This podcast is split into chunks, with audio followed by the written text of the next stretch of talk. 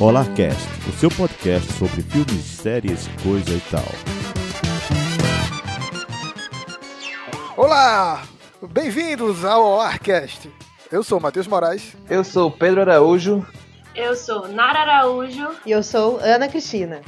E esse é o Olarcast diferente. É um Olarcast teen, mas com mortes. É um Olarcast sobre Elite. Essa série que explodiu as cabeças. Que explodiu as Vamos cabeças. nessa.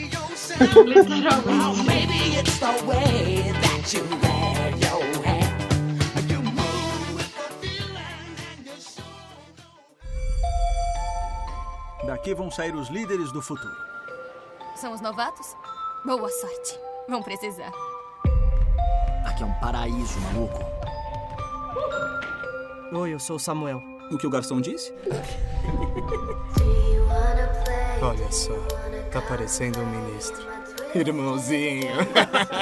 tá tudo certo lá na Ricolândia, né? Tudo. Senão eu encho aqueles otários de porrada. É porque eles só trazem problemas, pô. O que você pode dizer desse troféu? Por quê? Nós achamos que essa é a arma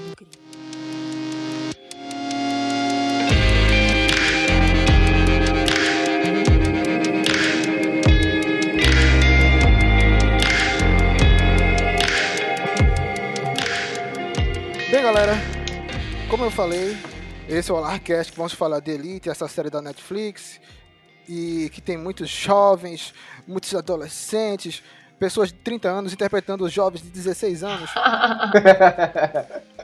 Bem Mas isso é mesmo. comum, pô. Eles estão fazendo certo. A primeira coisa, vou dar um aviso aqui para nossos queridos ouvintes. Vai ter spoiler do começo ao fim. Então vai ter nenhum, nenhuma coisa aqui sem spoiler, porque são três temporadas que vamos falar. Vamos intercalar uma com a outra. Vai ser um papo aqui bem fluido, bem, bem loucão, sem ordem nenhuma. Onde vamos detonar os personagens, onde vamos falar bem da, da trama, ou não. Ou não. Estou aqui com meus queridos irmãos de Recife. Se apresentem, o que, que vocês fazem? A gente é do Papo de Irmão aqui de Recife. E a gente fala sobre essas coisas também, sobre série, filme, qualquer coisa aí que a gente acha interessante, a gente tá falando. Nosso podcastzinho, Papo de Irmão. Não é sobre Deus, é sobre séries e filmes. Bem isso. Não somos um podcast evangélico, a gente tem que sempre avisar isso, né? Porque papo de É. irmão, a galera sempre olha assim. Disclaimer. "Hum, Eu acho que vocês poderiam fazer um papo de irmão com evangélico. Seria, assim, um ponto de virada, velho. A gente crer." ia pro inferno direto. Estamos aqui também com a estreante em podcast, Uhul! Ana Cristina. Uhul. Dante vem, Dante fala. Olá, eu sou Ana Cristina. Estou morando aqui em Portugal, sou amiga do, do Matheus. E, mas sou gaúcha, bem do outro lado do, do país, lá do Rio Grande do Sul, de Porto Alegre. Estou aí, gosto muito de séries, vejo, vejo sempre quando eu posso. Sou meio viciadinha em séries. E Eu entendo. somos todos. No meio desse caos da quarentena, esse é o período para ver séries. Com Exatamente. certeza. Mas enfim, estamos aqui por Elite, essa série de televisão espanhola. Agora a Netflix só tá comprando coisas espanholas e produzindo coisas espanholas. A gente tá vindo é, nessa semana, a gente tá gravando na semana que estreou La Casa de Papel, então mais uma série espanhola. E Elite tem muito a ver com, a, com La Casa de Papel pelos seus atores, atrizes. Exatamente. Mas antes eu queria saber, me diga aí, o que atraiu em vocês em Elite? Por que vocês gostaram tanto, ou não gostaram, ou não pararam de ver? Falando por mim, né? Quando eu vi o trailer de Elite, assim. Não é nem o trailer, foi a imagem promocional inicialmente, né? Eles mostram um bocado de jovem, assim tal. Uma coisa meio assassinato. Eu não imaginava que tinha a ver com colégio, assim, sabe? Eu imaginei que era uma coisa mais. mais adulta até do que realmente. Não, do realmente não, né? Porque ele até. Não, não acho que é pra jovenzinho de 12, 13, 14 anos assistir essa série, não. Até porque os Obviamente. conteúdos são meio fortes, né? Mas então eu achei que era uma coisa mais, sei lá, um pouco mais pesada, assim, sabe? Então, a classificação na Netflix colocou 16 anos até, né? É, não, é, faz sentido. Faz sentido. E não- Eu eu também não achava que fosse ser espanhola, porque não tinha uma fala, tá ligado? Era só tipo, tá mostrando os negócios, a pessoa na piscina caída lá, sangue, não sei o que. Eu disse, eita porra, vai ser um negócio de crime, de investigação e tal. Vou assistir. E quando fui assistir, não é que não tivesse crime e investigação, mas era tipo Riverdale um pouco mais pesado, assim, com playboys e tudo mais. Eu disse, porra, vou continuar assistindo. E, e é isso que acontece, você continua assistindo, você não, você fica curioso, minimamente curioso pra saber o que, é que vai acontecer com aqueles personagens, né? Assim, pra mim foi isso. Eu fui iludida. eu achei Sim. que a Elite ia ser a. a como é? O remake de. Eu acho. Ai, meu Deus. Eu achei que a Elite ia O ser gato, o o gato. remake de Rebelde. Porque estavam dizendo que ia ter o remake de Rebelde. E aí, ao mesmo tempo que tava falando isso, eu vi uma foto da série Elite com aquelas roupas vermelhas, não sei o que. Eu fiz, eita, então é esse o remake de Rebelde que vai sair na Netflix. Eu criei toda uma ficção na minha cabeça de que Elite era o remake de Rebelde. E eu não assisti trailer, eu não vi nada, porque eu não gosto de assistir trailer. Aí eu tinha certeza que era o remake de Rebelde. Aí quando eu fui, aí saiu eu e meu amigo, que é super fã de Rebelde, também falando, não assiste, vamos assistir. Eu jurando que era o remake de Rebelde. Botei o primeiro episódio e vi que tem nada a ver. Viu o primeiro episódio desse Cadê Dulce Maria? Exatamente. E tinha uma ruiva, pô. Eu jurava que era. Tinha ruiva, tinha galega, tinha morena. Eu jurei, eu tinha certeza que era o remake de Rebelde, mas não era. Aí quando eu comecei a assistir por causa disso, no primeiro episódio eu identifiquei que não era o remake, fiquei morrendo de vergonha de mim mesma. Inclusive, acho que eu comentei com alguém, acho que eu comentei com o Pedro, Pedro morreu de rir da minha cara. E aí, só que eu gostei da trama. Assim, primeiro que a La Casa de Papel me fez abrir os olhos para o mercado de séries espanhol e, e não só espanhol, mas só da, mas da América Latina assim também, que eu assisti outros filmes e Não outras só coisas da América assim. Latina, da Europa no geral, pô. Eu assisti uma série, duas séries já norueguesas que eu assisti. The Rain, que é uma bosta, e Ragnarok, que por incrível que pareça é interessante, tá ligado? E são coisas interessantes de se ver, pô. A Netflix abre um espaço muito grande, velho. Ela tá. Ela meio que tá democratizando. Não é só o espaço de Hollywood, mas É. séries mesmo como, como Dark. Dark É alemã. Pode crer, e é muito boa. Exatamente. É, eu não gosto muito dessas séries, não, sendo bem sincera. As espanholas têm mais a ver comigo, que eu acho que é mais perto do, do que eu tô acostumada, assim. Porque é entre novela brasileira e série americana. Eles ficam bem naquele, naquela linha tênue. Essa é a melhor definição, Nara. Exatamente. E eu adoro. As séries espanholas têm aquele quê de novela que a gente gosta, velho. Querendo ou não, é um Isso. guilty pleasure. Só que é mais bem feito. Eu acho, assim, porque novela tem uns negócios de erro de roteiro, de coisa que eu fico muito puto, assim. E fora sabe? que o Um espanhol é bem mais bonito falando. muito. O falar do, do espanhol é porque são Pode bem crer. É, com certeza. E eu tava nessa de que eu quero aprender espanhol agora. Aí eu tô, velho, eu quero assistir tudo em espanhol, porque eu aprendi inglês vendo série, eu vou aprender espanhol vendo série também. Bora tentar.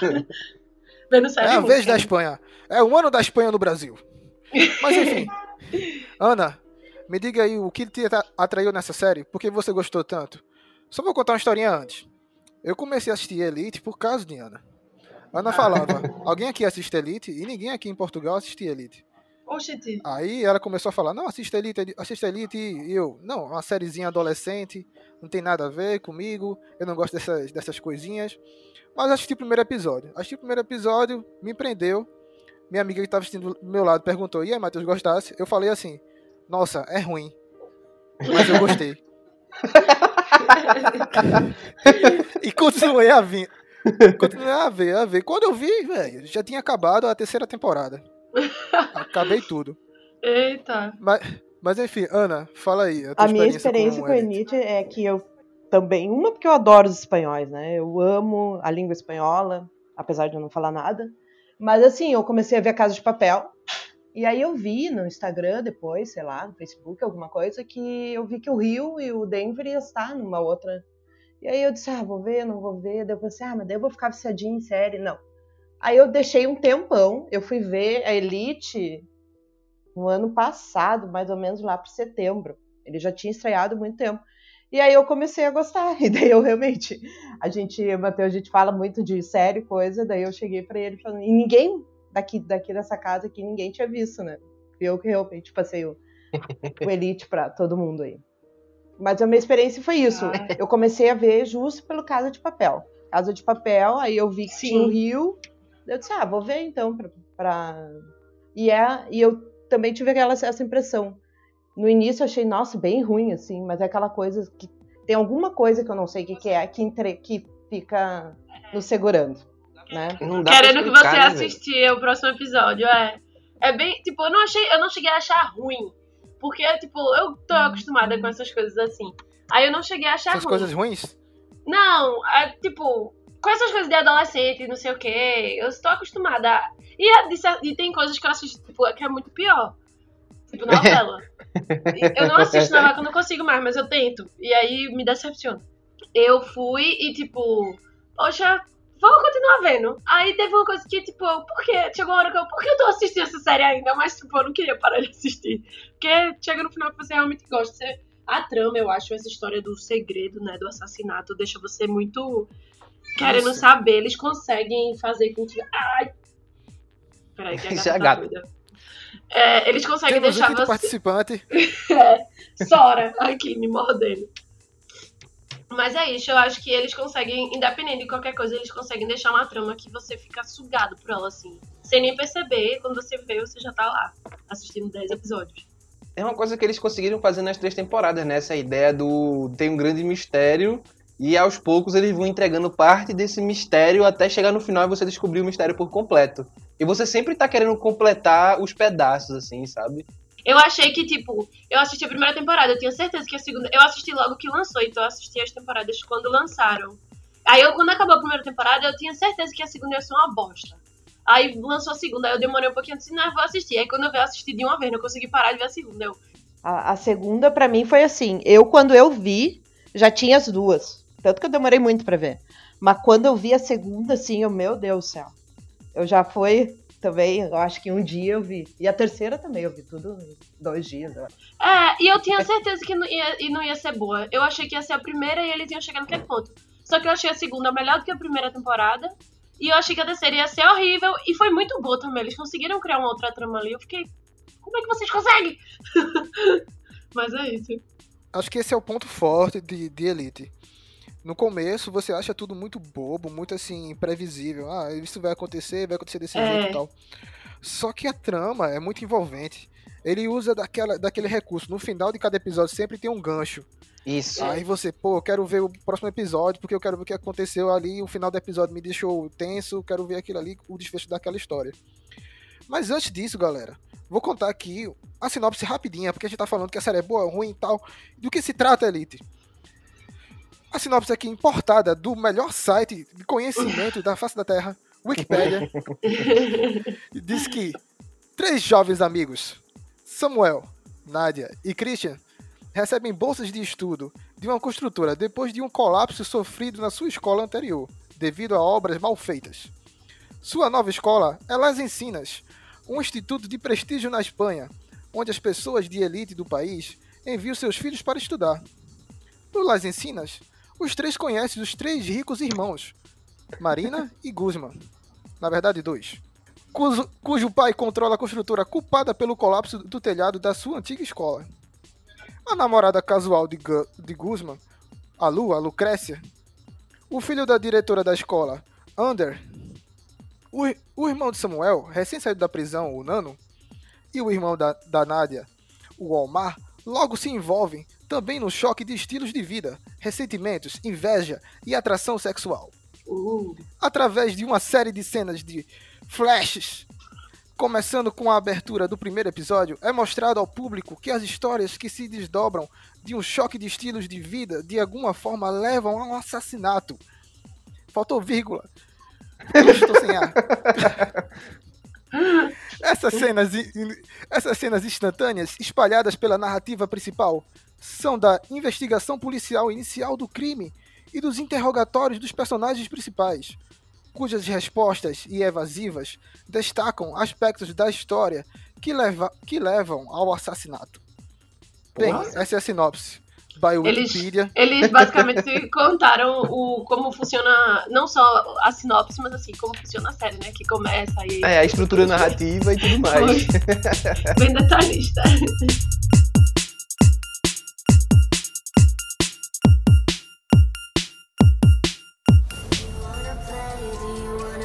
Realmente somos o que os outros pensam que nós somos? Nós escondemos dos outros. Olha, Samuel, talvez não seja o que parece. Eu não tenho nada pra confessar.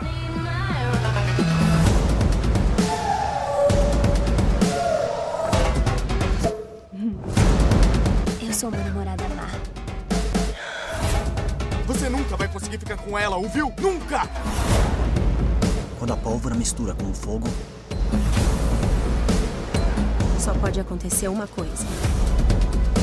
Explode. bum, Quem foi? não sei.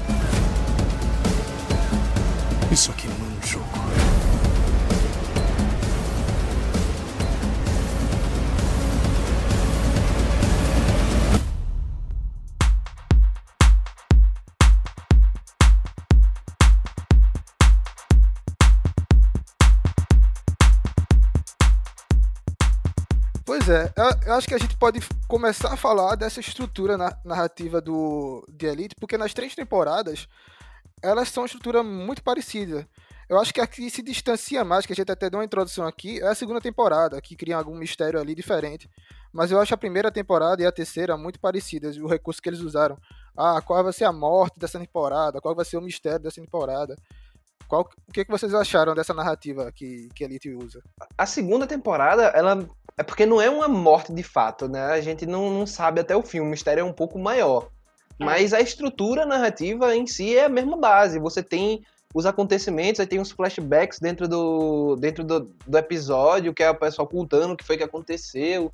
E você vai mais pra frente, vai mais pra trás. Você fica sempre nesse. É como se fosse um livro, né? Eles, eu acho isso uma estrutura narrativa bem literária, assim, que você começa do final e aí eles pegam o que a galera tá falando pra, pra policial e aí depois volta pro início recontando o que de fato aconteceu, né? Desde a primeira temporada.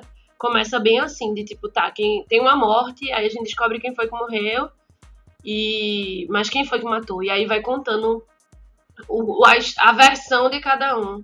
No, no primeiro, até demora pra você descobrir quem morreu de fato, né? Demora assim, não tanto, É. mas não é exata. Marina morreu, tipo, morreu alguém. Você sabe que morreu alguém, eles estão investigando. É um segundo, Aí depois- terceiro episódio, eu acho. Não sei se é no, se é no final do, do, do, do primeiro ou no final do segundo ou terceiro, que eles. Você sabe que foi a Marina que morreu. Né? Mas, é, no- parece no- um quebra-cabeça, eu primeiro acho. episódio, Ah. eles não revelam que foi a Marina que morreu. Eles revelam que alguém morreu. um- Exato, É. exatamente. Mas você não sabe qual personagem morreu. Acho que é no segundo, terceiro episódio, mais ou menos, que mostra Que mostra. a cara da E Marina. é. E é isso que vai fazendo. Eles vão. Eles propõem um mistério e aos poucos eles vão entregando peças-chaves desse mistério, assim. É bem um né? quebra-cabeça. Eu gosto. É- Eu acho que, na verdade, é isso que faz a gente querer ver. Porque não é um, um grande mistério que a gente passa 10 episódios querendo descobrir aquele grande mistério. É tipo, pequenos mistérios dentro de um grande mistério. E aí a gente vai se saciando a nossa curiosidade aos pouquinhos. Só que ainda sempre eles deixam alguma coisa. E aí você.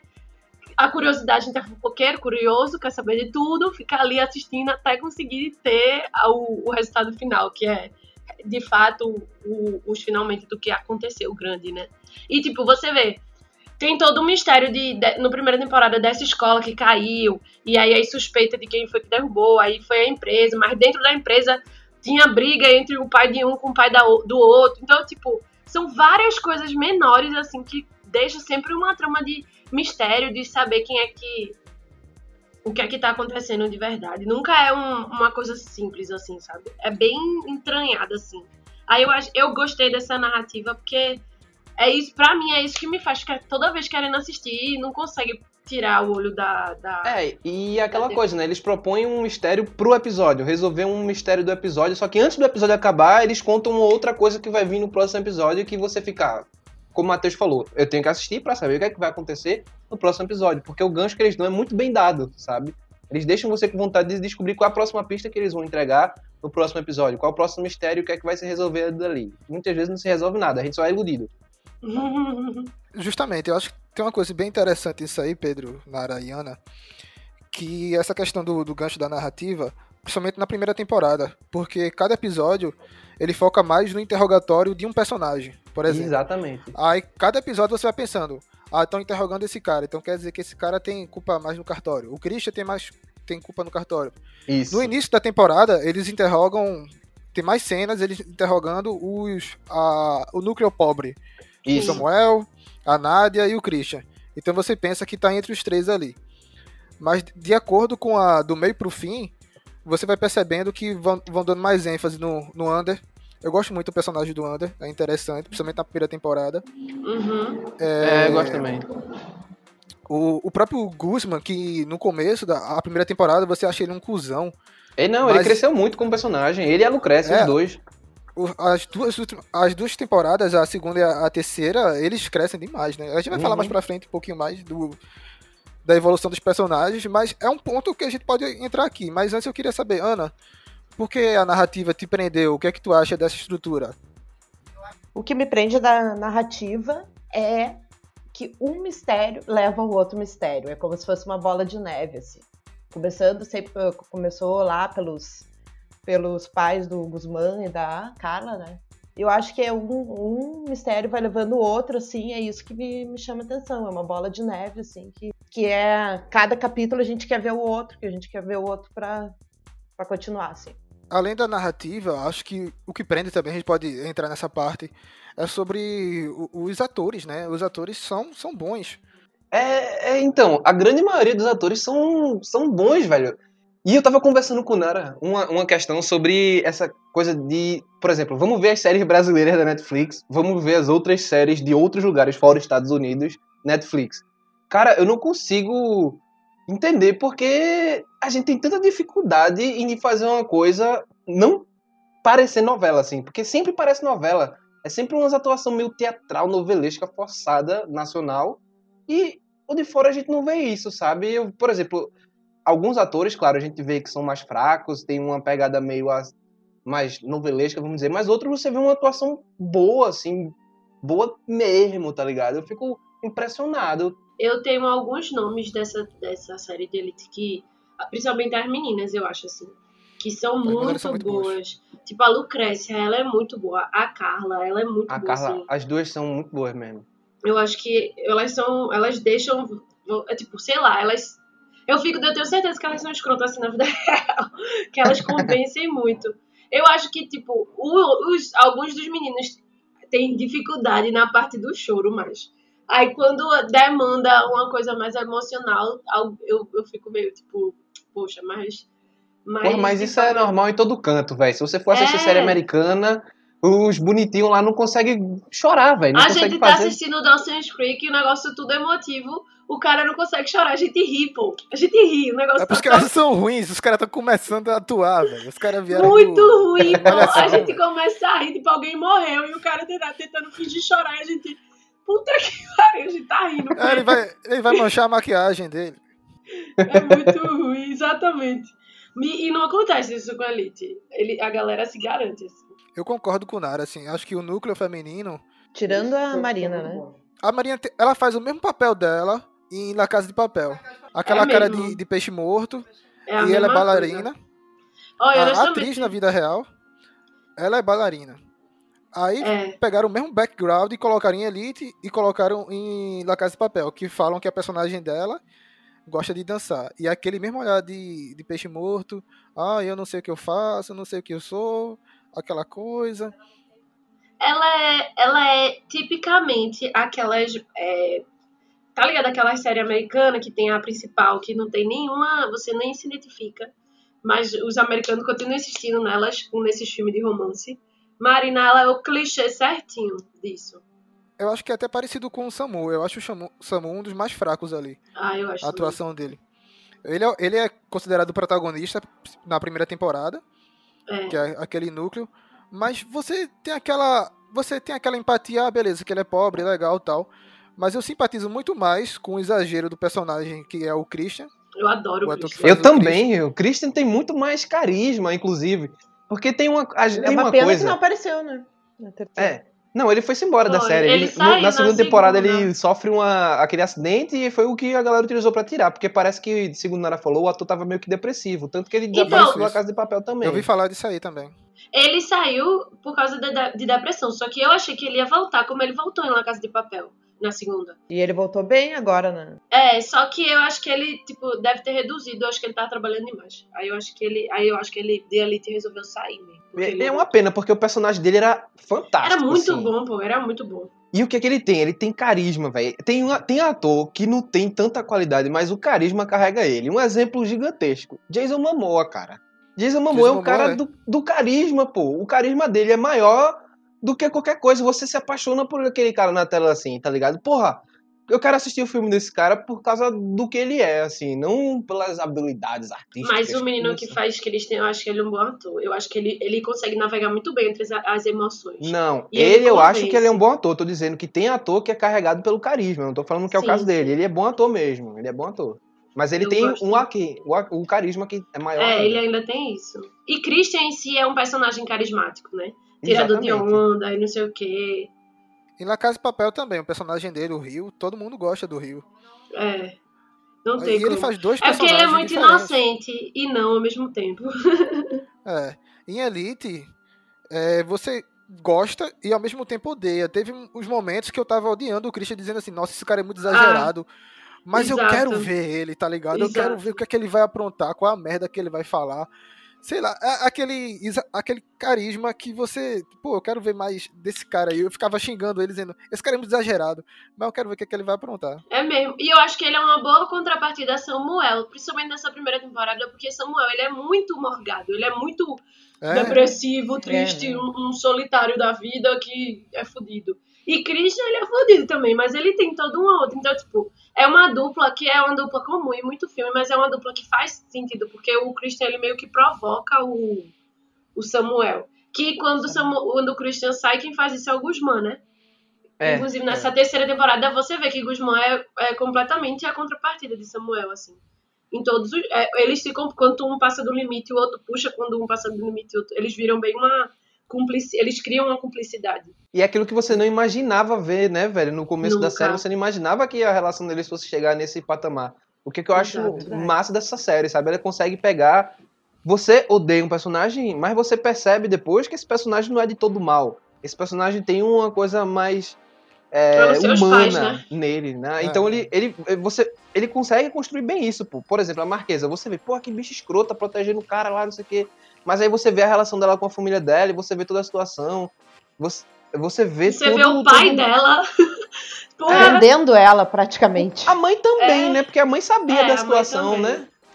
A Mas mãe é porque, sabia da tipo, situação e concordou. O pai dela é naturalmente. é- eu acho que é isso que eu tô dizendo. Você vê que nem é de todo ruim, menos os pais, né? Porque É. o pai de Carla, ele é ruim.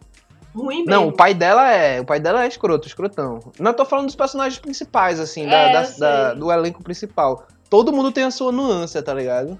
Isso, isso aí é um grande mérito, porque a série dá tempo pra evoluir os personagens.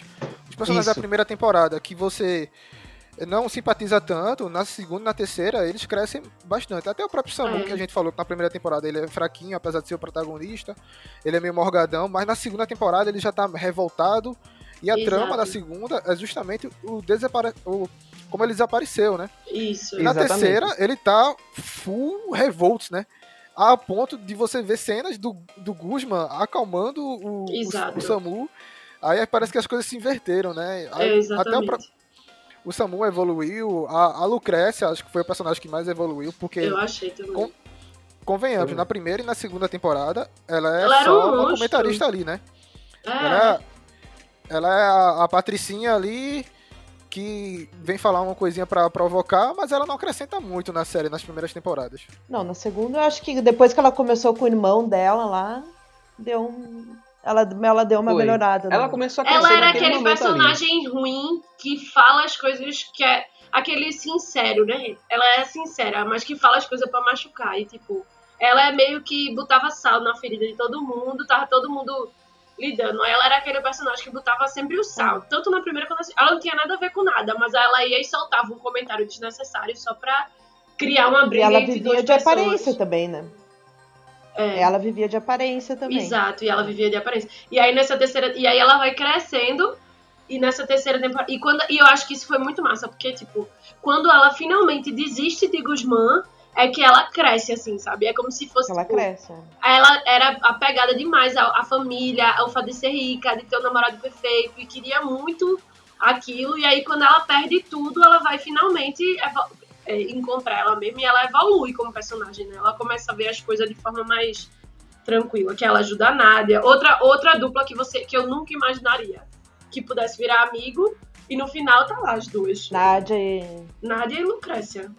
E A Nádia também foi um personagem que cresceu bastante. E o, o casal, né? O, o Omar e, e o Wander, eu acho que eles tiveram muita instabilidade nas, nas- na terceira temporada, principalmente. A primeira e segunda.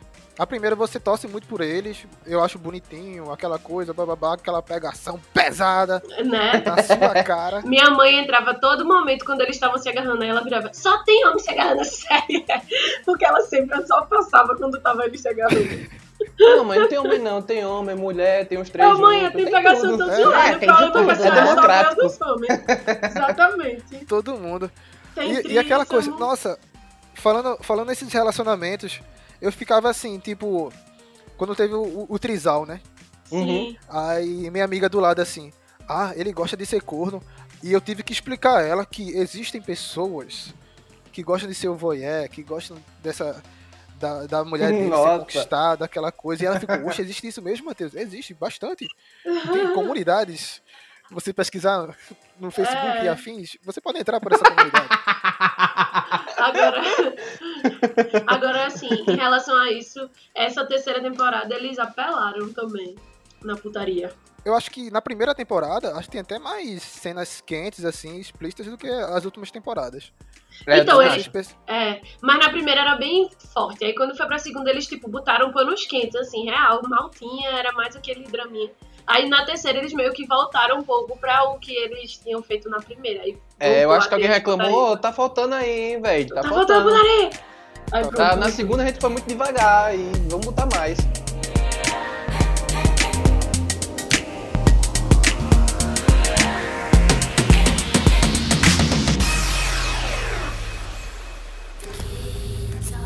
Sei que eu nunca vou conseguir reparar o mal que eu causei. Algum dia. Você vai me perdoar.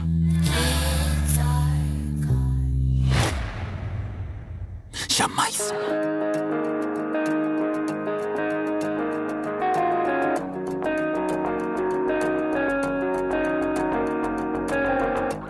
Vamos finalizar aqui, a, a gente tá muito no- na primeira temporada, sobre o mistério. Tá. O mistério da, da, da primeira temporada. Que, aliás, é um mistério que é sustentado durante as três temporadas. Porque a gente só finaliza a morte de Marina na terceira temporada, praticamente. Sim, exatamente. É. Porque tem as duas fases, né? A de descobrir quem fez e a da pessoa ser punida. E ele acabou sendo. Vocês gostaram do desfecho? E quem vocês esperavam que matasse a Marina? Quem que vocês queriam que matasse a Marina? Eu fiquei satisfeita sendo o Paulo. Eu também. Eu não, eu não imaginei. Por um momento, eu imaginei que pudesse ter sido o Nano mesmo, que eles constroem todo esse negócio. Só que É, quando eu fui também. vendo, tipo, alguma coisa de ciúme, de. Sabe, dela desistir, querer ficar com o Samuel, e aí. Isso acontecia. Só que quando chega na parte que você vê que ela vai fugir com o cara, disse, não, velho, isso aí não vai terminar com ele matando ela de jeito nenhum. Rapidamente eu pensei que fosse ser o Samuel, mas disse, não, eles não vão fazer isso com o Samuel. Nenhuma série ia pegar o seu personagem principal e ia transformar ele em vilão, a não ser que ele já fosse vilão desde o começo. Como. Só Você. Game of Thrones. É, só que. É, E olha lá. pois é. Tipo, é, Paulo, ele era do núcleo, do núcleo de vilão, De- entre aspas. Que não existia isso, mas assim, do, no primeira temporada tinha mais a separação, era dos riquinhos que eram mais ruins. Ele era do Ziquinho. E a- só que ele era dos riquinhos o mais sentimental, né? Que tinha todo esse, esse negócio. A própria Carla era muito mais fria do que ele. E aí, é, eu achei. Porque aí, se a gente fosse pensar racionalmente, ele não seria uma das pessoas que a gente acharia que ia ter coragem de ir É, eu nunca imaginei que pudesse ter sido ele. Carla, você podia. Eu podia imaginar até Guzmán, sabia? Pelo ódio que ele tinha. Sim, de, sim. tipo, ele tá puto com ela por não tá fazendo nada e ir lá e matar. Até ele eu conseguiria ver, mas o Polo não dava essas dicas. E quando foi ele, eu achei que foi legal, porque saiu do, do, do tão óbvio, mas fez, fez sentido. Porque tem série que tenta sair do óbvio, mas não faz sentido nenhum aquilo. E ela não, não sai. E faz sentido ser ele, principalmente por causa de Carla, né? porque a fascinação dele por Carla vai até essa terceira temporada. Até a terceira temporada. Tudo na vida dele é por causa dessa mulher. Eu gostei muito do, do Polo ter matado, até por acidente, né? Porque eles afirmam isso do começo ao fim, que foi um acidente, foi um acidente, foi um acidente. Mas deram profundidade pra um personagem que na primeira temporada era meio assim, qualquer coisa, ah, beleza. É bem isso mesmo. Ele era o namorado da Marquesa, né? É, você se interessava muito mais pela Carla, que é um Isso. personagem ma- manipulador. Você se, se interessava pelo, pelo Christian ali, pá. E, mas também eu pensava assim, a Carla nunca sujaria as mãos dela. É, não. também Ela podia até mandar, mas sujar ela não faria, não. E assim, até que eu aceitei assim, ah, gostei, beleza, que, que o Paulo matou. Aí eu fiquei curioso pra como é que vai ser esse desenvolvimento do, do Polo na segunda temporada. E que mostrou que é um desenvolvimento muito mais psicológico dos personagens. É. Porque na segunda temporada ele vai contar pro Ander e o Ander fica se remoendo a temporada todinha, não Pois sabe é. o que fazer ali.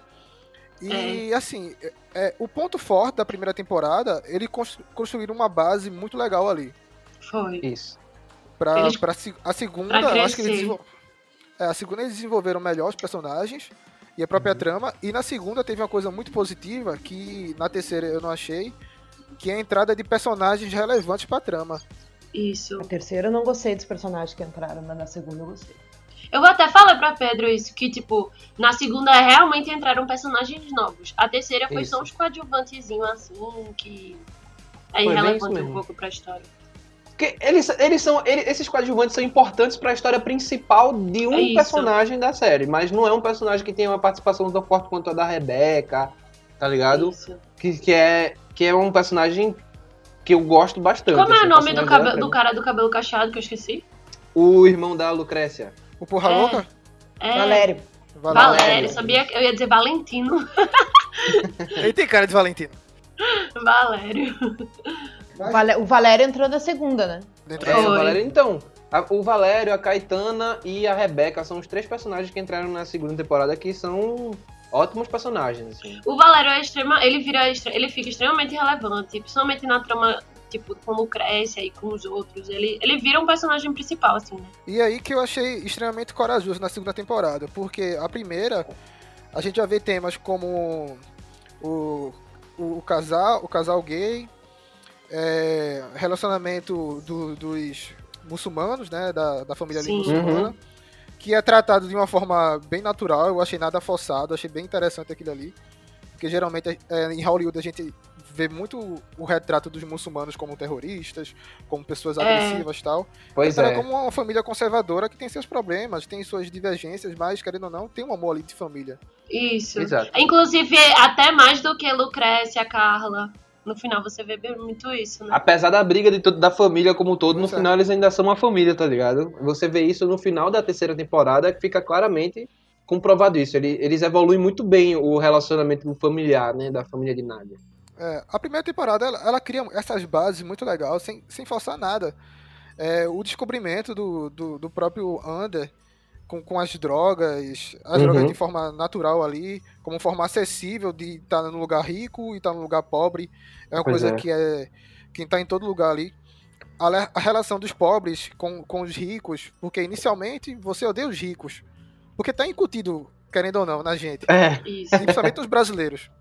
Os brasileiros, a gente não gosta de, de gente rica. Tem isso, velho, naturalmente. Eu não sei como explicar isso, mas a gente não gosta de gente, de gente rica. A gente não gosta de gente rica até alguém conseguir ficar rico assim, aí fica agindo que nem o povo Pois rico. é. Aí a gente não gosta mais daquele povo porque ele era pobre, ficou rico e ficou metido.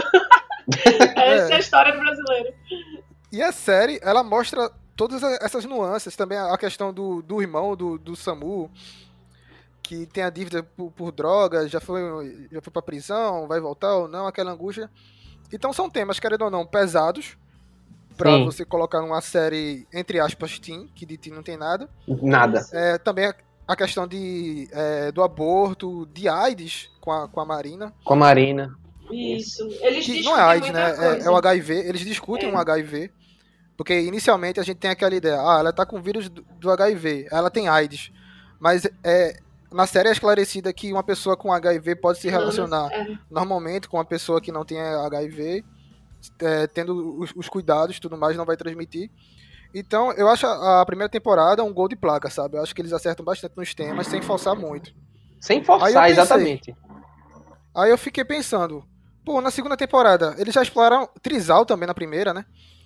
Pô, Foi. eles exploram tantas coisas diferentes e chocantes na primeira temporada, que é que eles vão acrescentar na segunda temporada? Não tem mais nada pra eles chocarem. Aí ele vem e coloca o personagem do Valério, um relacionamento entre irmãos. Pois é. Exato. Pô, velho, eu achei genial aquilo, velho. Aí vem a filha de uma traficante fuderosa pra estudar na Exato. escola. E vem uma menina pobre que finge que é rica, tá ligado? É, essa aí foi a melhor. a gente começa a gostar de Caetano. Tipo, no início, eu tinha pena dela, assim. E eu achava que ela ia superar e ela ia, tipo, aceitar a mãe. Achei que essa ia ser o, o coisa bem clichê do. Mas aí no final, ela. No final, ela é, tipo, muito. No final ela escrota, aceita. Tá ligado? Ela não aceita muito bem a mãe e ela fica do lado do assassino, entre aspas, né? entre aspas, não, ele é assassino mesmo. Porra. E, tipo, e ela é escrota É mesmo. E eu achei isso massa, assim, deles. Ela é ruim mesmo, não é porque ela bichinha pobre, não, é que ela é ruim. E você vê que até no, na construção da personagem, assim, depois, quando ela vai crescendo, é essa dualidade sempre, de que ela, tipo, tá com as pessoas porque ela quer alguma coisa daquelas pessoas, não porque ela necessariamente gosta, né? do- Exatamente. pessoa. Aí a a personagem da Caetana é bem interessante, que acho que mostra a questão do vazio, né? Do- Uhum. De você de você tá imaginando uma coisa e você é capaz de fazer qualquer coisa por aquilo. Exato. E assim, é, essa segunda temporada e a terceira, mais ainda, mostra muito o relacionamento deles pelas redes sociais. Acho que na primeira não focou tanto nisso. O impacto que as redes sociais têm no- nos jovens em si, né? Porque a Isso. gente vê o Twitter ali do, do É, Polo, do Paulo. Sim. Que que ele vai traumatizando a galera. E como É. vocês falaram assim, dos personagens da segunda temporada, eles acrescentam para porque todos eles vêm com uma temática que ainda não foi explorada na primeira e que é Uhum. extremamente relevante, né? Cada um traz uma nova camadinha, assim, pra história. E aí cria novos enredos, novos segredos, nova coisa pra gente ficar lá na. querendo saber o que vai dar. E esses personagens que entram, eles meio que crescem os personagens que já estão, quando eles É. relacionam- se relacionam com eles. Eles fazem com que aqueles personagens evoluam de certa forma, tá ligado? E eles em si vão evoluir de uma temporada pra outra também.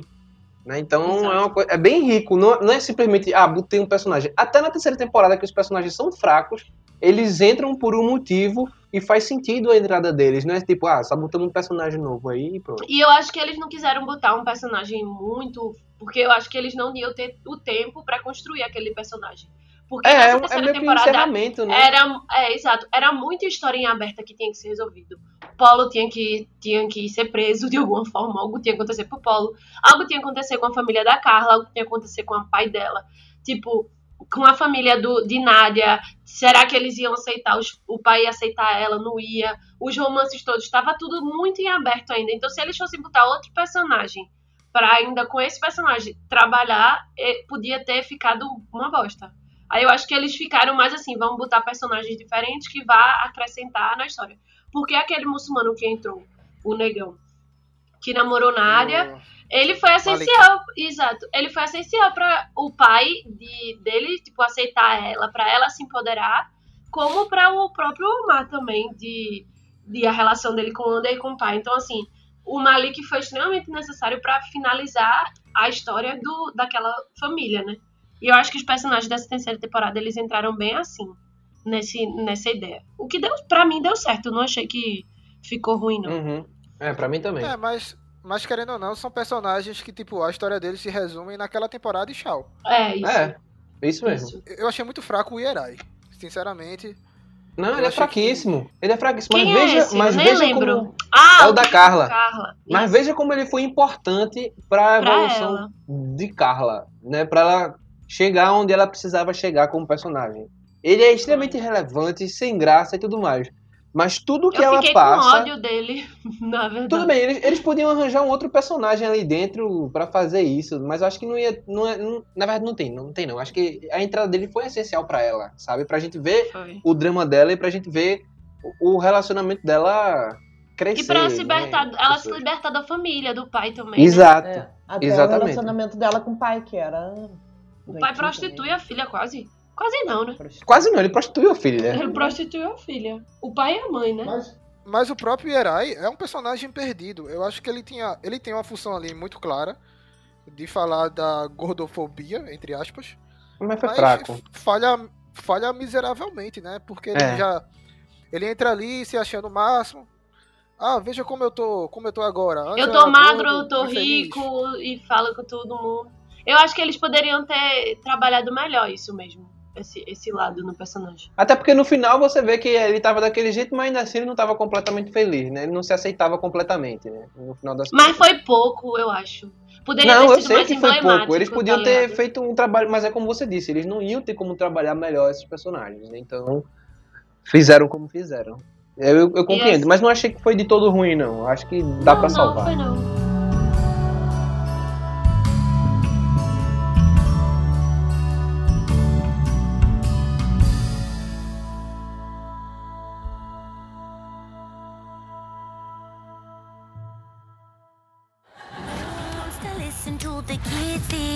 Sou a única que tá do seu lado. Esse idiota vai ter o que merece.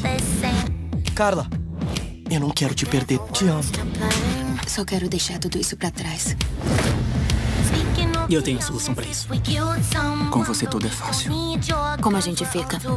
A vida passa voando. Comigo nem Deus vacila. Aproveitem.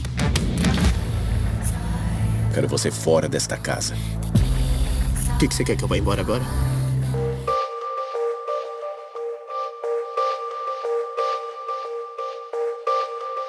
Pois é. E sobre o mistério da segunda temporada e da terceira, que é a resolução, mas acho que a segunda ela se distancia um pouco mais pela questão do que o Samu desapareceu, né? Isso. Eu acho, eu acho que foi bem até interessante construir aquilo ali. Eu gostei também. Foi, foi, tipo, pela história do que a gente tinha visto até agora de Elite, eu tinha certeza que Samu tinha morrido. Inclusive, fiquei mal. Mas eu, tipo, eu achei que algo tinha dado muita merda com ele. E aí, teve um. Aí eles trouxeram uma outra coisa que foi, tipo, um plano por baixo do plano, por baixo do plano.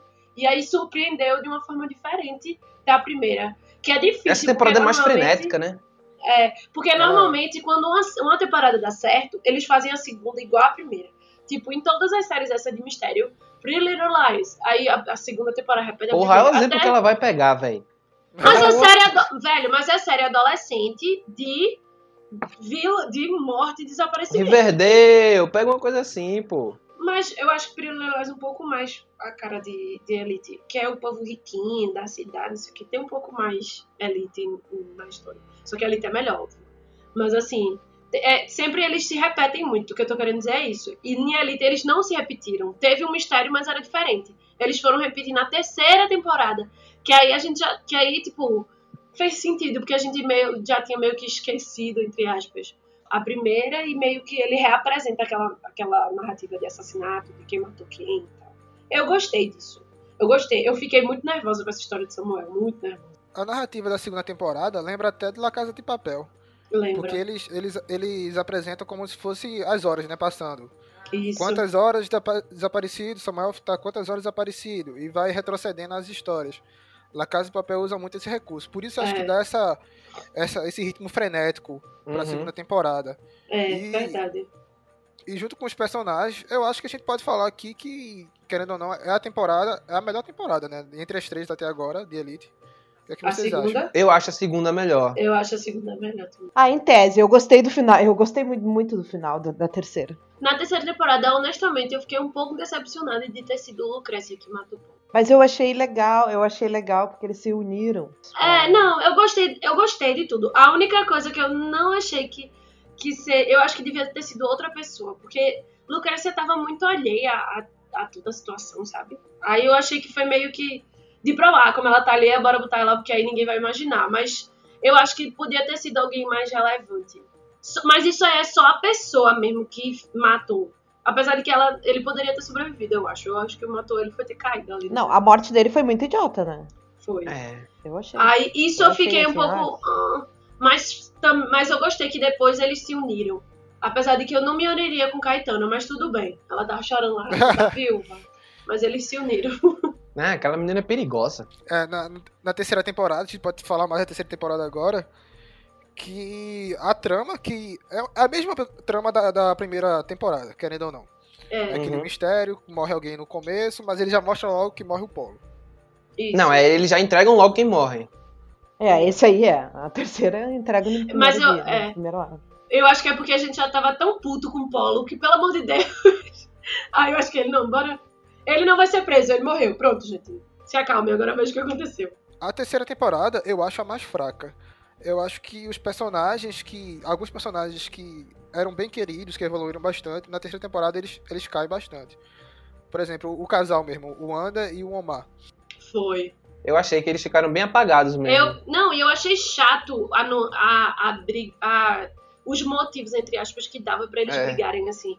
Tinha hora que era, era uma coisa muito amada, muito chata, assim, ah, ele vê- escuta um negócio, fica calado, guarda pra ele, aí afasta o menino. Um negócio muito adolescente mesmo. Muito adolescente, literalmente. Muito E adolescente. outra coisa, e- eles colocaram um drama no Under. Ah, ele agora tem um câncer. Pô, velho, poderiam explorar aquilo ali de várias formas É, De várias dramáticas, mas ficou chato mesmo. Toda vez que era uma cena com o Anda, lá vem, aí ele fala, lá vem o cara triste. Ó, veja como ele tá triste. Meu Deus, coitadinho. é. Ah, mas o câncer fez também. Eu já penso diferente. Eu acho que o câncer dele também fez eles se unirem também. Até alguns mangas já não. Que não... Mas só Eu- foi no final. Os últimos episódios teve um- uma, uma virada de chave muito abrupta de alguns, de alguns personagens. O próprio Omar mesmo, pô, velho, ele foi meu filho, filho da puta ali. Ah, Foi. seu namorado tá com câncer ali, ele quer se afastar de você, mas você sabe que aquilo ali é só pra. É a, coisa, é a personalidade do Ander, ele quer estar ali sozinho, mas você tem que estar junto do cara. Aí vem, ele aproveita a- primeira oportunidade pra pegar o namorado da irmã, Irmã dele. dele. Eu achei muito escroto. Eu, tipo, eu realmente tive dificuldade de ter empatia com o casal, André e Omar. Os dois. Eu ficava puta com o André em vários momentos e ficava puta com o Omar em vários momentos, assim. E eu era muito adolescente. E eu, meu irmão, velho, que saco. Quando eles apareciam, eu ficava, ah, lá vem. O que me irritava mais, por exemplo, o- quando o Ander termina com o Omar, é porque ele arranjou, supostamente, tava com um namorado, né? Aí o Omar ficou puto. Mas o Omar já tinha botado gaia no cara, velho. O que é que leva ele a ter direito de ficar puto? Tá ligado? E ele mentiu, ele não tava com outro boy, ele só escutou o Omar conversando com o Malik. Aí eu fiquei puta, porque se fosse eu, eu dizia, ó, se condenado, eu aqui morrendo e tu se comendo no banheiro. Sabe, umas coisas assim. Ah, era boa novela nessa hora, porque aí, meu filho, o barraco ia rolar.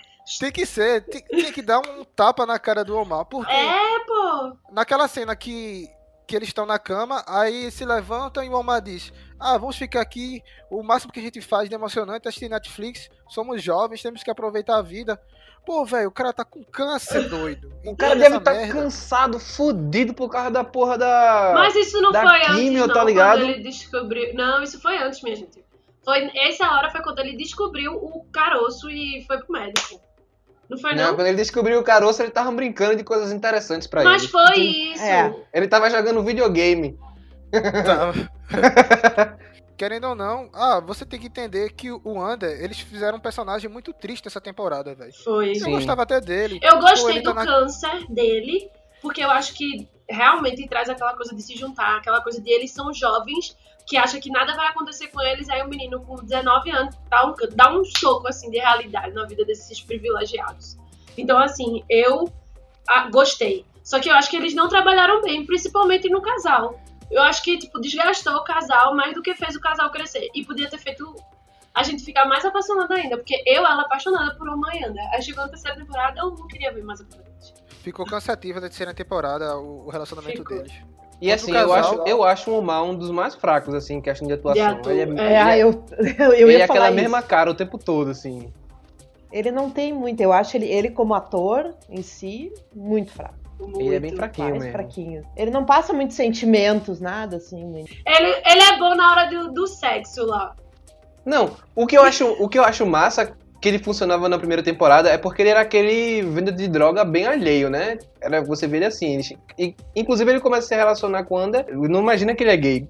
Tanto quando ele fala sou maricom, aí você fica, Eu Oi? adoro essa palavra. né? E, Não, e inclusive a você fica- pegada. Pô, eu achei isso massa, porque justamente você não espera, pô, o cara tá ali, ele é Não, todo então. sério, ele vende as drogas. Muçulmano vendendo Exato, droga. isso funciona, isso funciona. não Mas aí quando você começa a dar ele um espaço maior e pede a ele um pouco mais de atuação, que inclusive nessa terceira temporada pediu muito, Pediu aí também Não, não dá, velho. Não dá porque ele não entrega, porque ele é sempre aquela mesma cara. Quando ele tá feliz, é aquela cara de olho de peixe morto, assim, né? Com a cabeça virada de lado. E é sempre Com aquilo ali, pô. costas, assim. Sobre outra coisa que forçaram na terceira temporada, foi outro trisal. O que, é que Foi. vocês acharam desse segundo trisal com o- Valério, com a Caetana, com o Polo? Parece que o Polo só funciona se tiver outro macho Se na tivesse jogada. outro. Eu acho que ele só funciona. Eu acho que ele só funciona com com o outro mesmo. É, porque não tem muita. É, não. Tesão só pra uma mulher ele não tem. Ele é muito controlado, assim, por mulheres, eu acho. O personagem de Polo. Você vê, tipo, ele era com Carla. Quando Carla deixou ele embora, tipo, ficou puta com ele lá, lá. Aí Caetana tomou a frente, foi Caetana que escondeu a arma do crime, foi Caetana que, tipo, ele é muito submisso, assim. E eu acho que E as mães também, né? As mães, ela- mães. Exatamente. Exato, as mães isso. são extremamente controla- controladoras com ele. Então ele sempre foi Ele um é, ele é acostumado, ele é acostumado a ser submisso à mulher, porque as duas mães com personalidade forte. E nessa temporada você vê muito isso assim, né? E eu acho que realmente o matar a Marina foi muito esse rolê de tipo dele encontrando. O problema é que a voz dele tava completamente errada, né? Matou uma pessoa, mas assim, ele meio que se libertando desse controle aí fez merda, tá ligado? Mas ele é muito assim. Aí com outro homem, aí ele se solta. Tanto é que você vê a dinâmica dele e Ander, eu gostava muito. Quando eles Dele na Guzmán primeira também, segunda. interessante. Com o Guzmán eu gostava muito, não. Mas dele e Ander eu gostava muito. E ele com o Christian eu gostava muito. E eu gostei dele com o Valério. Até certo ponto. Depois ficou chato. É, o Valério foi um personagem meio aleatório na terceira temporada. Eu achei assim que o, o final, eles não souberam o que fazia com o Valério, porque eu achei meio ale- aleatório, assim, ele, ele colocar, a Carla colocar ele como responsável das vinícolas, seria o Valério. Eu disse, hã? Do nada, assim, o cara virou o dono. A Valéria é escroto, que nem o pai dela. Eles iam se entender, entendeu? Eu pensei dessa forma quando eu vi esse resultado. Porque eu fiz, porra, Valério, ele sabe, ele é um escroto. Ele sabe como a mente de uma pessoa oportunista funciona. Então é a melhor pessoa pra, pra lidar junto com o pai. Eu achei assim, que ele ficou. Quando ele foi expulso de casa e a coisa lá, aconteceu com a família dele, ele ficou perdido. Aí jogaram ele pra todos os núcleos. Você vê, ele morou com Samuel, ele parou com Polo, namorou Polo e Caetano. Tipo, ele fez parte de todos os. os Vendeu droga. Os grupos. Ele é rodado mesmo, literalmente. Eu achei que quando ele entrasse naquele, na casa de Samuel, ele ia criar um certo tipo de vínculo ali e tal, mas não rolou. Ele foi-se embora pra casa de Paulo. Aí ele virou funcionário da, da Rebeca também, né? Foi isso. Eu achei que, que ia ser. Eu achei que algo ia acontecer a mais ali nesse, nesse trio. Mas acabou que não aconteceu nada e ele foi pra outro trio, que foi com Caetano e Paulo. E aí eu gostei mais, porque eu acho que, sei lá, eles três combinaram. Faz sentido. A história do Valério é meio que ele tentar encontrar algum Um lugar, lugar pra pra ele, ele. né? É. E foi bem isso a temporada toda. Ele realmente tava procurando um lugar, tava procurando se encontrar, entender alguma coisa. E ele viu uma oportunidade ali com o Paulo e com a Caetana. Só que a verdade é, ele não conhecia nenhum dos dois, de fato. Isso. Ele não sabia quem eles eram, o que, que eles faziam Que eles Tanto que no final feito. Ele fica puto com a Caetana, tá ligado? Quando ele descobre que a menina sabia toda a situação e tava escondendo pra poder viver a vida dela, tá ligado? Que ela tinha lascado o polo pra poder continuar a estar junto com ele, tá ligado? Então ele Exato. se liga ali, naquele galera- momento. Porque ele é escroto, mas ele tem algumas morais, assim, que funcionam em alguns momentos. Mas a Caetana tem nenhuma. Eu gosto muito do ator. Eu acho que o ator ele transmite bem essa porra louquice do, do Valério. Eu gosto. Não, a demais, terceira pô, temporada, demais. a terceira temporada deu uma evolução pra ele e principalmente pra Lucrécia, né? Porque a segunda a gente teve uma introdução do relacionamento deles, mas a terceira teve o choque da separação dos dois, né? Da família deles. Isso. Uhum. Descobrir de fato o que estava acontecendo. Então, viu que é uma família muito tradicional, onde ah, ele é maior de idade, então você desenrola a sua vida, vai pra lá, e a Lu, quando completar 18 anos, é, vai desenrolar a sua vida também, mas não vai ter mais nenhum recurso da família. Isso. E foi aí que foi o crescimento da, da Lu. Eu acho que eles Isso. permearam isso até o final pra fortalecer, pra você não ficar tão chateado. Ah, foi a Lu que matou. Porque se fosse a Lu da primeira e da segunda temporada. A gente ia Não, falar- não ia aceitar. Não ia aceitar É, de jeito você- nenhum.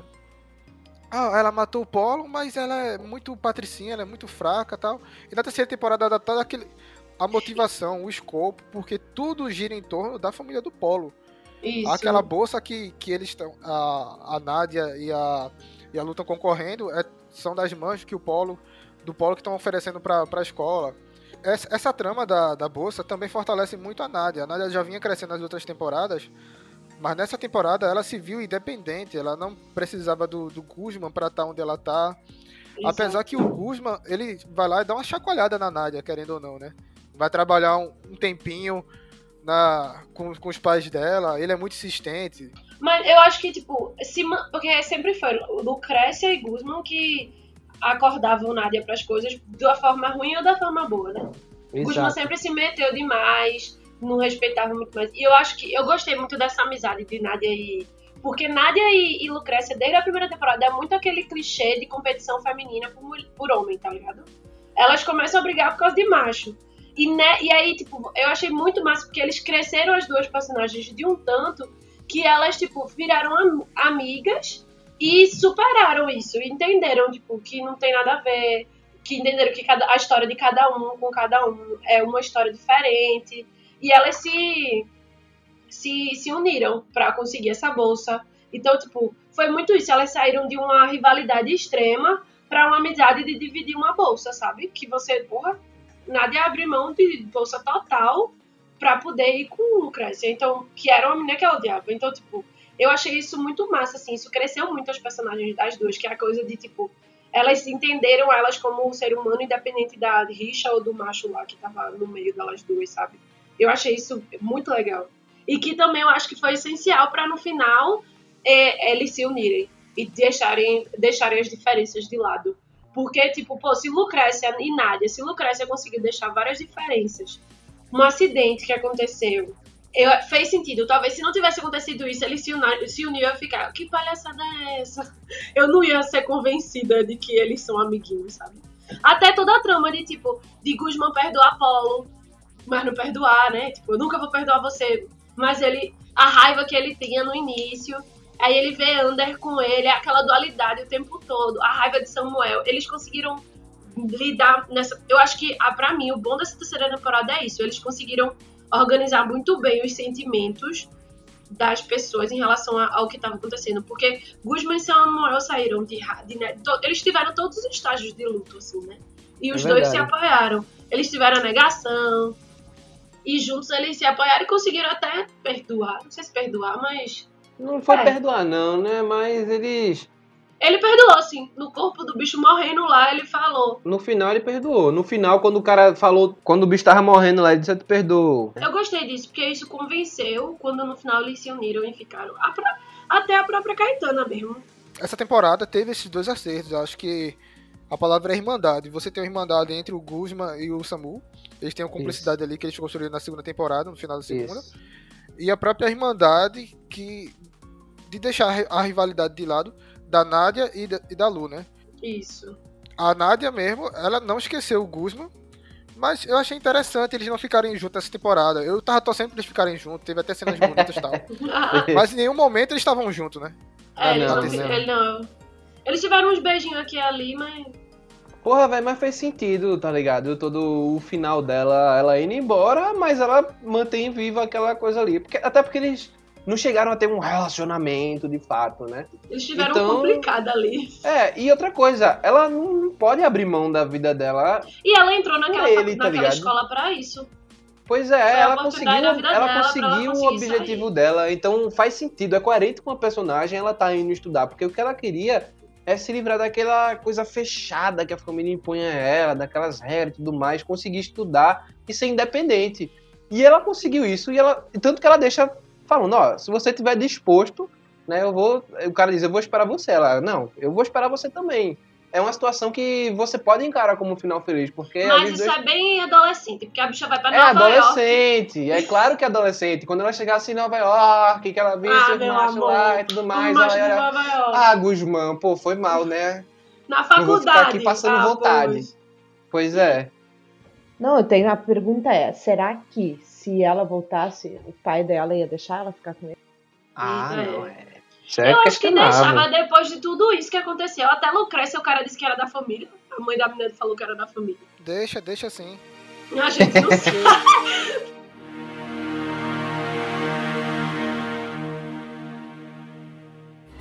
Todo mundo aqui já sofreu bastante. Várias vidas já foram destruídas. Nós não temos outra opção. Sim, é claro que temos. Acabar com esse pesadelo de uma vez por todas.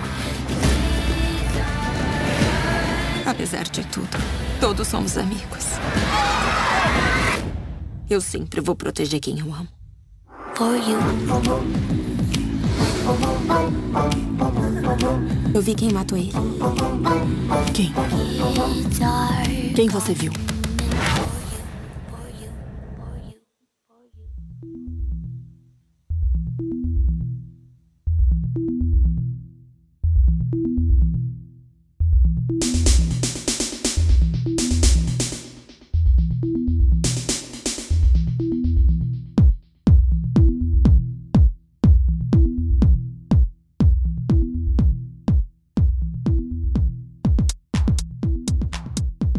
Gente já entra aqui né, finalizando o podcast. Das questões. O, fi- é, o futuro do podcast. o futuro do podcast, ó. O futuro de Elite.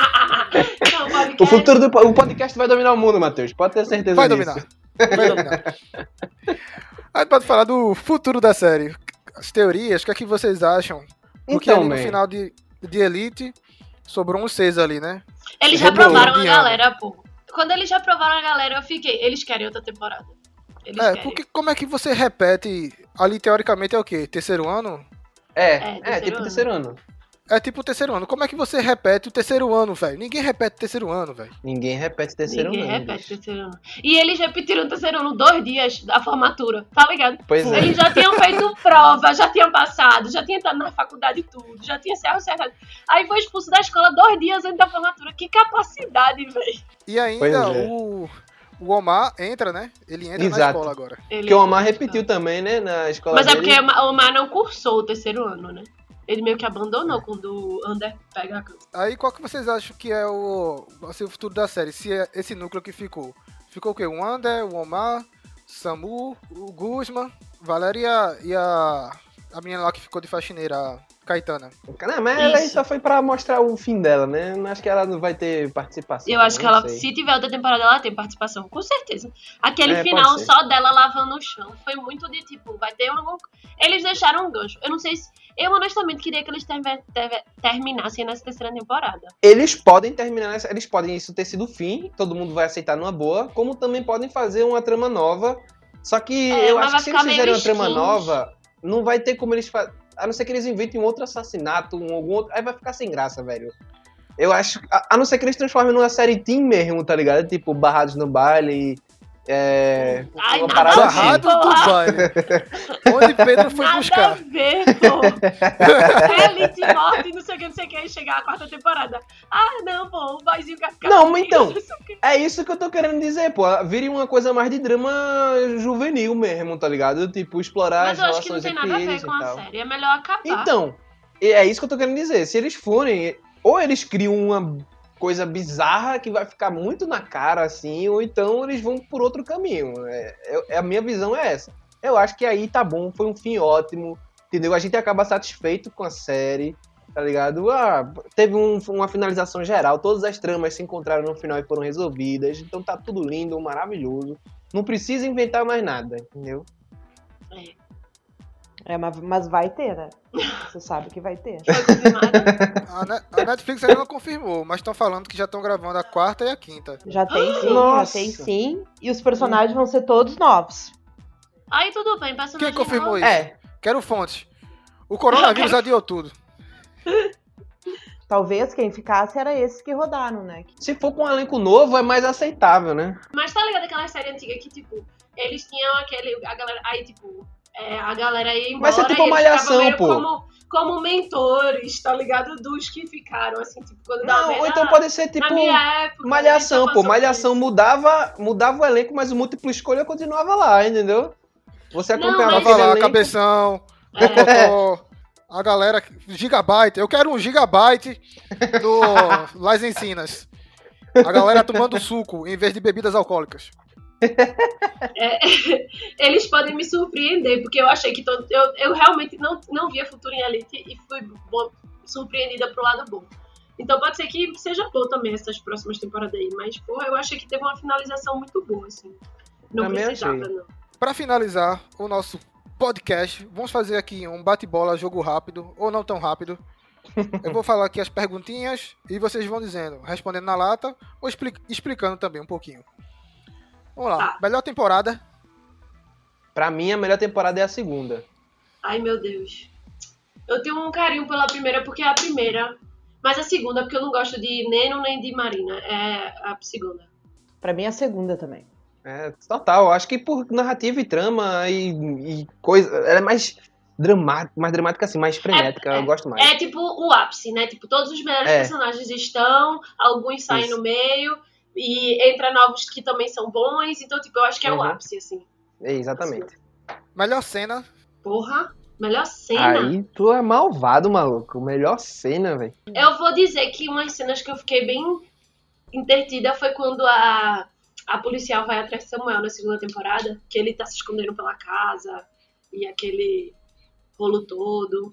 Eu gostei. Ele, ou ele é Guzmão, não sei, não lembro direito. Faz tempo. Mas assim, eu gosto daquele, daquela hora. Eu quero até pontuar um negócio que a gente não falou. Foi sobre Diga essa polícia. Nossa, É. essa investigadora é horrível, velho. Ela não consegue Ela é muito investigar ruim. nada. Ela é muito ruim.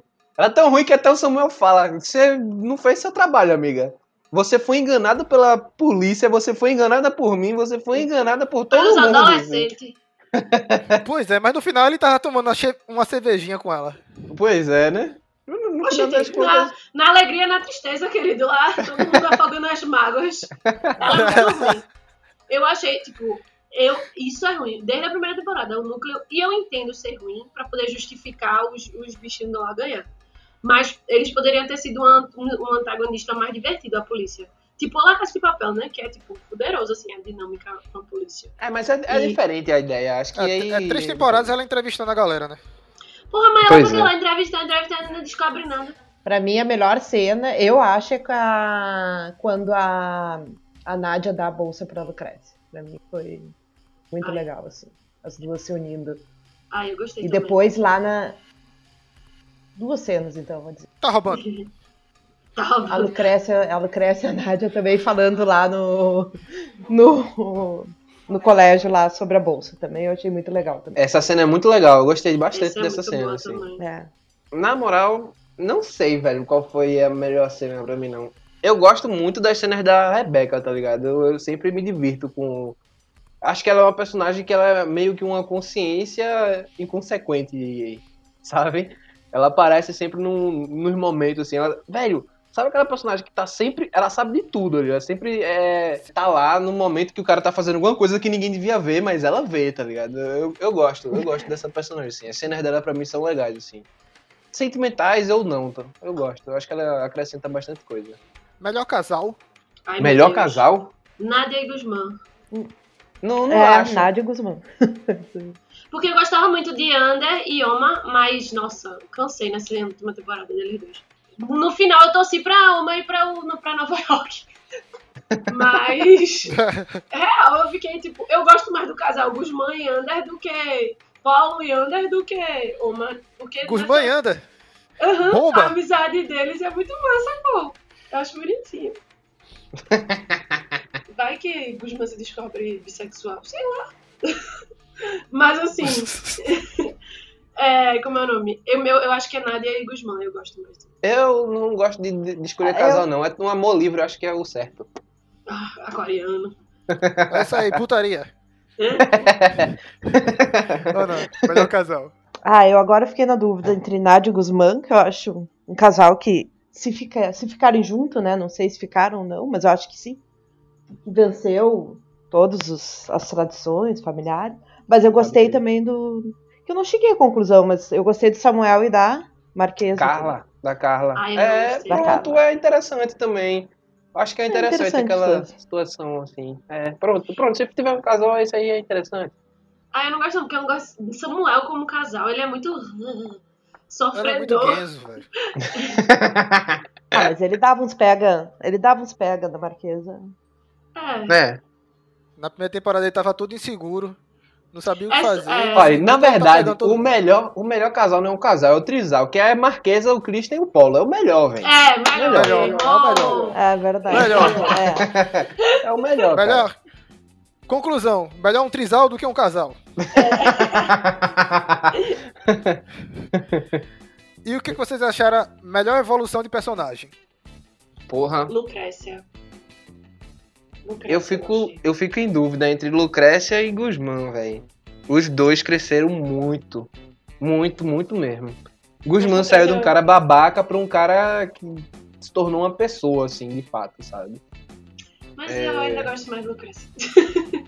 Tudo bem. Eu acho que Guzmán. Eu acho que o Guzmán também. é bem isso. Ele era um cara totalmente babaca e se tornou um ser humano. É bem De isso. verdade, assim. É, e agora vamos pra categoria dos piores. A categoria que eu gosto de falar. Pior temporada. Pior temporada? A pior.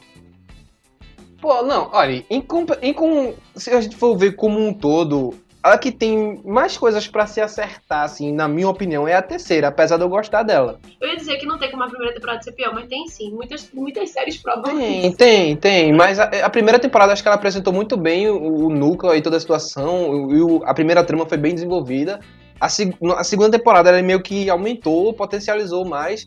E como a terceira resolução, às vezes as resoluções são um pouco mais fracas do que a gente imagina, assim. E pelo que a gente falou aqui, de personagens, de situações que, que entraram, eu acho que a terceira é a mais fraca, o que não caracteriza ela como uma temporada ruim. É. Essa é a minha opinião. Concordo com o Pedro. Concordo com o Pedro também. Concorda? Ou não? Ou tem alguma coisa pra acrescentar? Talvez a primeira um pouco. Alguns detalhes. Pior cena. Porra, me desculpe, mas grande parte das cenas que eu matar, pra mim, são Isso. chatas, velho. Eu ia falar isso. Porque as cenas que eu mato tem que chorar. Todas as cenas que eu mato tem que chorar. Pois são é. as cenas. Exato. Ele não consegue, cara. Aí você fica meio constrangido, assim, sabe? Isso, dá uma vergonha alheia, assim. A gente decidiu aqui que é o. Porque o próximo, po- o próximo tópico é pior personagem. Pior personagem. Pô, Não, eu acho que o Ierai Eu é o pior. eu acho que Herói é o pior. É. Da terceira eu não tava nem contando com ele. Eu não tava nem contando com ele, honestamente. Mas Nem tem ele, Marina também, né, velho? Marina! Eu voto em Marina. Marina é Ela- pior. Marina, vamos botar Marina, na sabe por Marina. quê? Ela é só a razão do desespero, mas você nem consegue ter empatia demais por ela. Nenhuma, velho. Pior casal. Pior casal. Eita. Nano e Marina.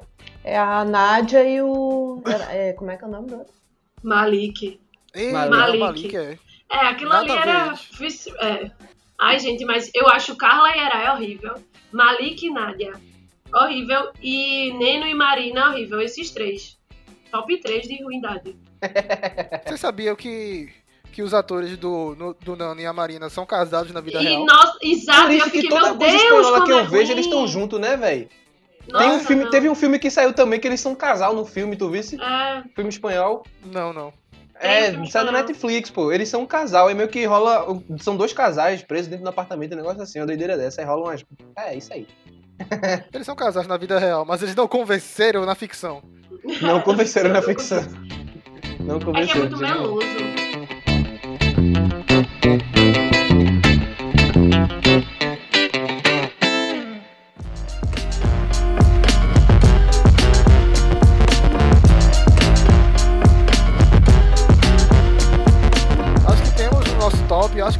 Podcast. Acho que temos um podcast. Temos o podcast. Com Temos certeza. um podcast. Quero agradecer a presença de todos vocês, dos nossos queridos irmãos.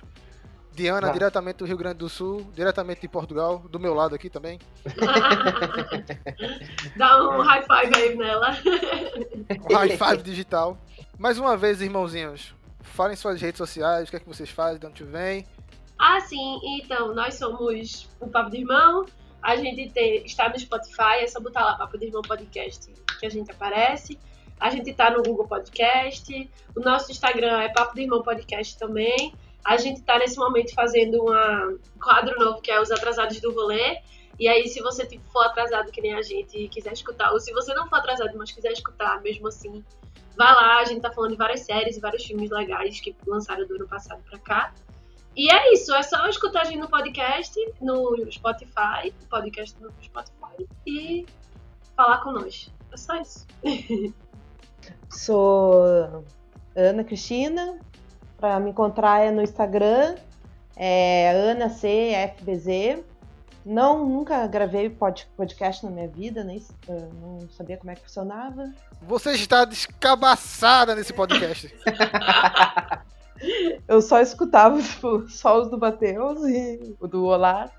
Trabalho com massagem. Se quem, quem quiser também me adicionar no, no Instagram do meu, das minhas massagens é arroba tri, de tri legal, que eu sou gaúcha, né? Então é tri, é T-R-I, três vezes o I, relax em inglês. E estou nessas duas, nessas duas redes aí. Mas nesse tempo de coronavírus, você tá pegando a galera pra dar massagem? Não tô pegando ninguém. Não tô pegando nada. Ruim. Nem coronavírus, Parei, viu? parei total de de pegar as pessoas. É isso aí, galera. Mais um podcast. Agradecer a galera que participou aqui, o Papo de Irmão, Ana. Valeu, Nara. Valeu, Pedro. Valeu, Ana. E Valeu. o Olá, o Olá você encontra nas várias redes sociais: Facebook, Instagram, Twitter, sempre com arroba Olá para todos, Olá com um R. E é isso aí, galera. Valeu. Valeu pelo convite também. Vamos nessa e lembre-se: fique em casa. Fique em casa. Lavem suas mãos.